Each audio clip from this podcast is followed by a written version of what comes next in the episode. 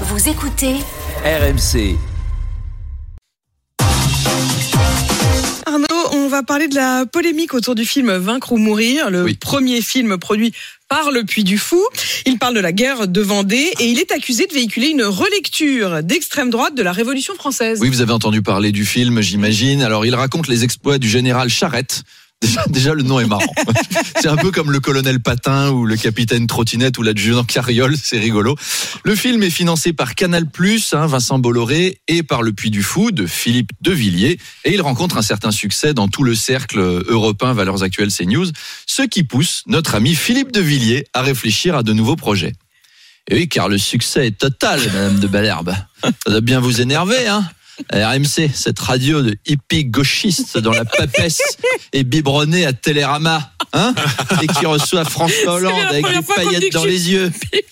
Alors, amis de RMC, vous connaissez le MCU le Marvel Cinematic Universe avec Spider-Man et Iron Man et leurs amis. Eh bien, nous allons lancer le PUDUFQ. Le, le Puy du Fou Cinematic Universe, une série de films de super-héros français. Le premier sera la Ligue des défenseurs européens, Ah. The European Defenders. Dans ce film, les forces maléfiques de Thanos, un demi-dieu, demi transsexuel adepte du rap, veulent envahir notre continent.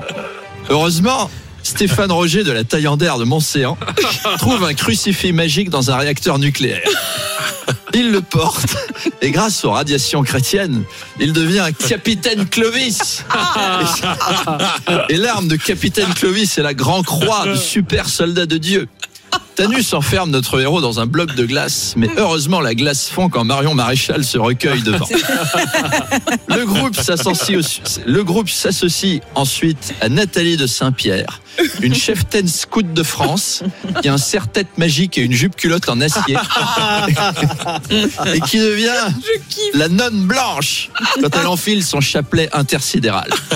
Il y a aussi Croisade Woman, Power Babtou, qui est étudiant en droit le jour et qui combat avec le gueux de la nuit.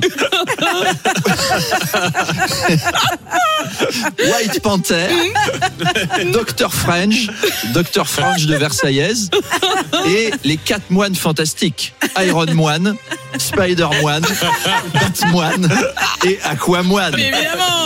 Ils s'associent pour repousser à Poitiers les hordes cosmopolites de la galaxie Arabiax. Le film s'appelle The European Defenders, The Great Remplacement. Assurément le blockbuster de l'été. Ça a l'air cool, hein je, je vais vendre le script à Bolloré. Là, je pense qu'ils vous ont écouté ce matin. Et ça y est, le script est Le en cours script d'écriture. C'était. Arnaud Demanche, mesdames, messieurs. Arnaud, il y a une histoire qui a l'air euh, amusante mais qui choque beaucoup. hein. Ce sont les protagonistes stars de l'émission Famille XXL sur TF1 qui se lancent dans le porno amateur. Et oui, je vois à votre œil gourmand que vous avez suivi cette Oh, histoire aussi, comme tout le monde. Donc c'est plus famille XXL, hein, c'est famille X tout court. Et il s'agit des époux Pélissard, huit enfants quand même au compteur. Mhm. Après, t'as pas huit gamins sans avoir fait des cochonneries. hein. Mais ce qui m'a choqué, Je vous jure, madame, j'ai pas couché.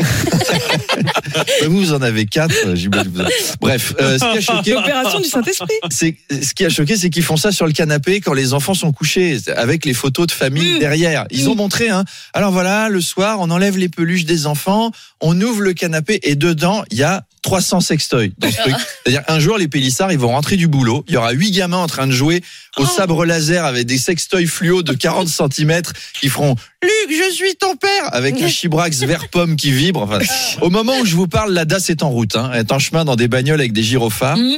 Euh, L'aîné de 17 ans est au courant Ah. et il est désespéré, le pauvre môme, parce qu'il a vu des vrais films porno, lui. Puis après, il a vu la dégaine de ses parents. Il voit bien la différence que son père, c'est plus Gérald Darmanin que Rocco Siffredi.